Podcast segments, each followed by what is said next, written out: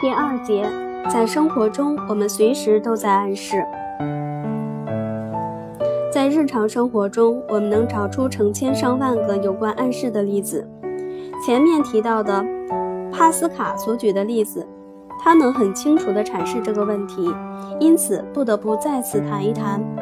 一块一足之宽的木板放在地上，没有人走不过去；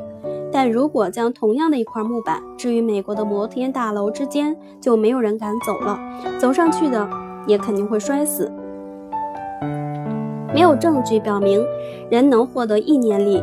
但是这里有一个生动的例子，说明梦游者可以完成一些危险的事而毫发无损。例如，他可以沿着屋顶的边儿的边沿走动。如果做这件事的时候，他的朋友刚好碰上，肯定会被吓得够呛。如果这个梦游者突然醒来，那么他肯定会掉下来。还有另外的一个例子，皮纳德博士在他的《长寿的哲学》一书中讲到。在一次晚宴进行到一半时，让厨师突然冲进客厅，谎称他犯了一个大错，把砒霜当作佐料放入了食物中。这个时候，一部分客人立刻感到疼痛并觉得恶心，